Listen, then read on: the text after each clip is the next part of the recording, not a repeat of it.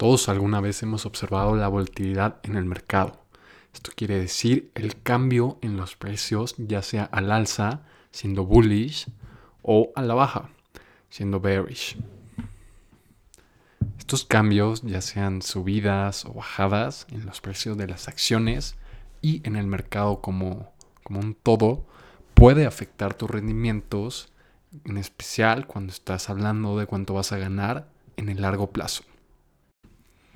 Hola, ¿qué tal? Me llamo Gerardo Lara y en este episodio te voy a platicar acerca de una estrategia de inversión que puedes comenzar a ejecutar desde ya para que para evitar más bien que la volatilidad tenga un alto impacto en tus inversiones. De lo que te estoy hablando exactamente es algo que se conoce como Dollar Cost Averaging o DCA. Lo puedes buscar así en Google y te va a salir. Y lo que es básicamente es que si tienes un monto inicial que deseas invertir, no lo inviertas de un jalón, sino que lo dividas en periodos y que cada, cada cierto lapso inviertas la misma cantidad. Por ejemplo, si tú decides que en 2020, bueno, 2021, alguna de tus metas es invertir 5 mil dólares, porque ya los tienes, ahorraste y ahora decides invertir.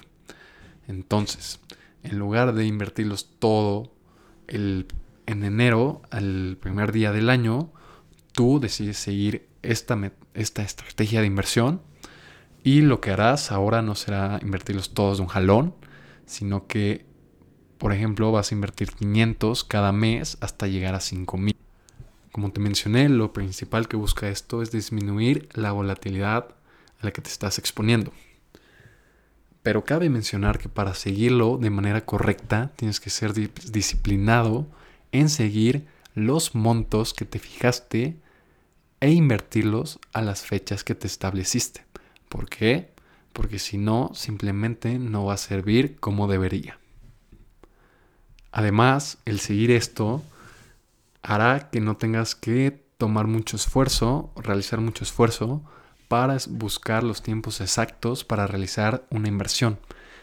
O sea, no vas a tener que estar buscando cuándo es el momento de adquirir barato y posterior vender caro. ¿Por qué? Porque no es lo mismo invertir 5 mil de golpe e invertir 500 cada mes que si los ETFs, el precio de los ETFs de los S&P, por decir un ejemplo, está moviendo para arriba y para abajo, lo más probable es que tu costo de adquisición se disminuya y así tus ganancias puedan ser mayores en un horizonte de tiempo lo suficientemente largo.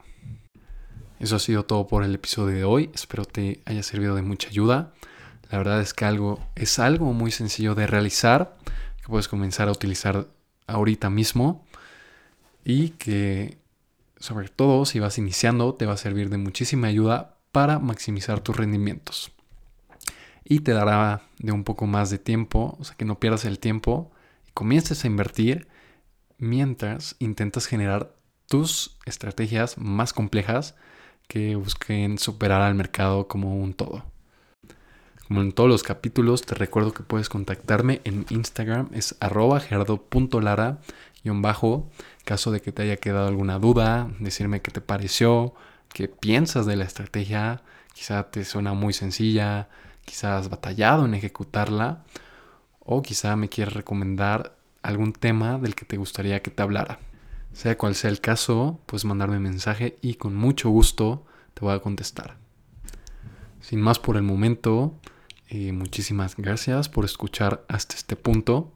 En serio, es, lo aprecio muchísimo. Y te deseo excelente tarde, día o noche a lo que me estés escuchando.